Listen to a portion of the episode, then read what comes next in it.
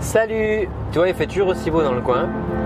J'espère que tu as apprécié la vidéo de dimanche. Euh, moi, j'essaie vraiment de vous aider à apprendre à chanter, à améliorer votre voix, à vraiment voilà, t'aider à, développer ta passion. Euh, et, maintenant, moi, je réponds aux questions que vous m'envoyez. Les sujets, c'est des, questions que postent euh, les, abonnés à la chaîne. Donc, n'hésite pas à t'abonner à la chaîne, à poser des questions. Et puis, tous les dimanches, je vous fais un contenu sur comment apprendre à chanter, des exercices, des conseils, des astuces. Voilà, on continue comme ça. On parle de créativité là dans ce blog musical. Comment écrire des chansons, comment composer des musiques. Et je voudrais te parler aujourd'hui de ce qui bloque ta créativité.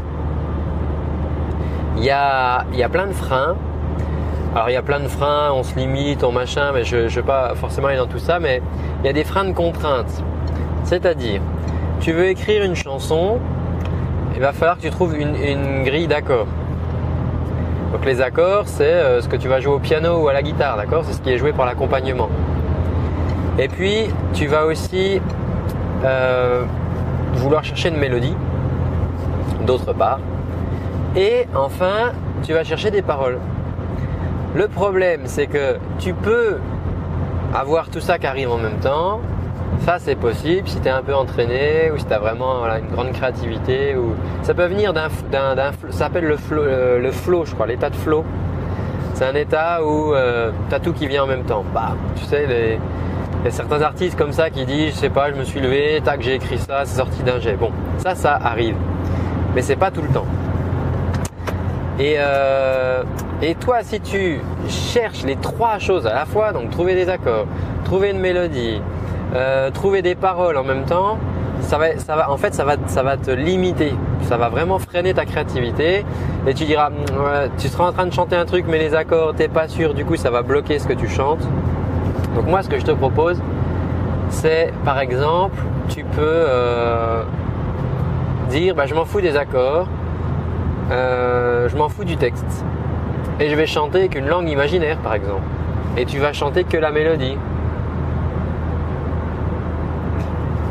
Tu sais, une langue, il y avait le groupe, euh, c'était euh, Adimous, je crois. Ils chantaient dans une langue imaginaire, c'était une langue inventée. Bah oui, pourquoi pas. La plupart du temps, quand on écoute de la musique, on comprend pas euh, ce que disent les artistes. Hein. sauf si tu parles très bien anglais ou très bien américain, toute la chanson par exemple anglo-saxonne. Des fois, il y a un tel accent qu'on ne capte pas tout ce qu'ils disent. Et tu chantes en fait, c'est pour ça qu'il y a des chants qui chantent en yaourt. Et ben voilà, ben c'est pareil que chanter en yaourt. tu peux chanter qu'une langue imaginaire. Et tu peux aussi euh, te dire, ben, euh, je vais pas trop m'embêter avec les, accords, donc je vais me bloquer sur deux accords. Je sais pas moi, da, da. On va prendre ces deux notes là.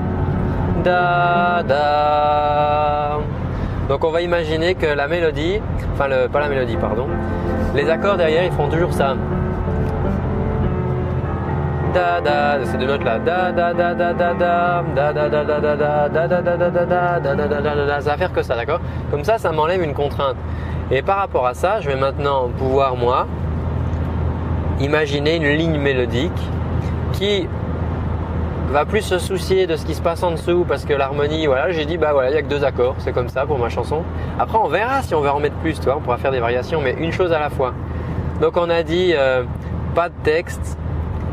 je mets juste une ligne d'accord derrière. Da, da, da, da.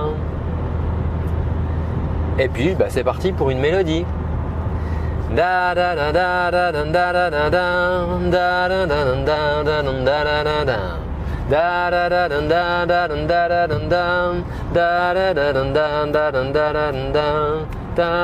toujours les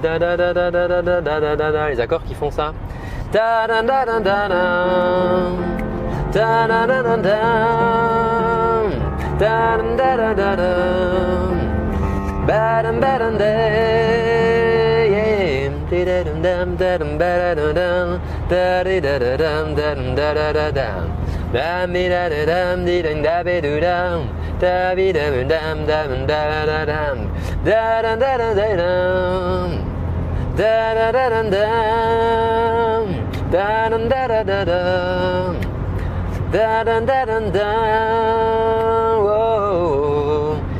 Et j'ai besoin de rien d'autre. Et là, tu vois, j'ai ma petite ligne, ma mélodique.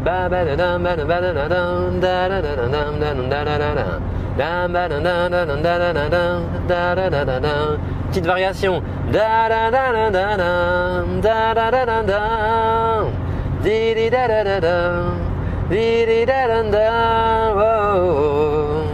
J'ai juste mes deux accords. Donc toi, le fait d'avoir figé mais juste mes deux accords derrière, dam, dam, ça me simplifie le boulot parce que moi j'ai juste à me concentrer sur imaginer des variations, imaginer des variations, imaginer des variations sur la mélodie. Il n'y a pas de texte pour l'instant, j'en ai pas besoin non plus. Et je procède comme ça. Puis après, je vais voir euh, quand j'aurai un instrument sous la main, je pourrais euh, rajouter des accords. Maintenant, il y a une deuxième chose qui te limite justement. Donc on a dit, hein, si tu essayes de faire trop de trucs en même temps, ça va pas. Donc fixe-toi un cadre, bloque des paramètres, pas de texte ou un texte imaginaire, ça t'évite de chercher des paroles.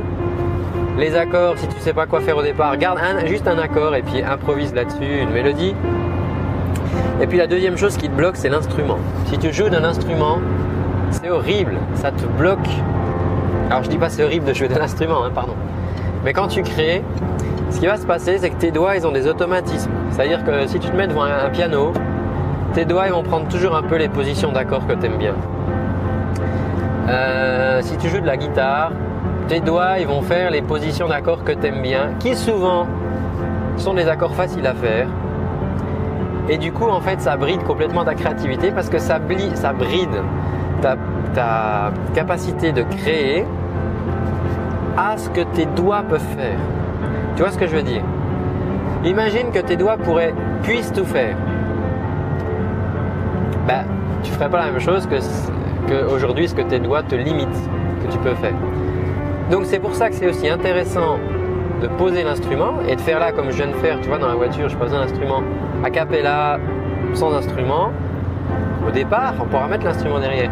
Mais parce que peut-être que je vais chanter des choses dans une tonalité ou je vais changer des, je vais chanter un enchaînement de notes que je n'aurais pas forcément proposé si j'avais euh, l'instrument dans les mains parce que tout simplement mes doigts me conditionnent et les capacités de mes doigts. Et tu sais, moi je, suis- pas pianiste par exemple.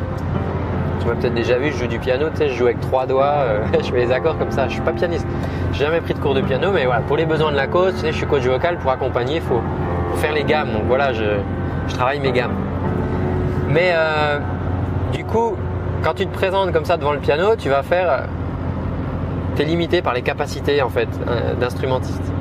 Alors que ta capacité de création, elle, elle est beaucoup plus grande que ton niveau d'instrument. Sauf si tu es vraiment enfin, un, un- big soliste, quoi, un tueur en, en instrument. Quoi.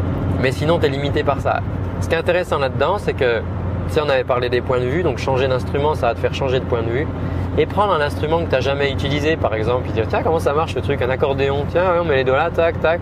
Ah, tiens. Ça, on en parlera une prochaine fois, d'accord C'est déjà, trop long, cette vidéo. Donc, je vais arrêter là. Euh, ben moi, je te dis à très bientôt. Tu peux t'abonner à la chaîne si tu veux recevoir régulièrement les vidéos. Sinon, de toute façon, elles sont dispo sur la chaîne YouTube. Euh, pose tes questions, pose tes questions, pose tes questions pour les vidéos du dimanche. Pose tes questions aussi là sur la création. Je peux peut-être y répondre. Et moi, je te dis à très bientôt. Passe une belle journée ou une bonne soirée en fonction de quand tu regardes cette vidéo. À bientôt. Ciao.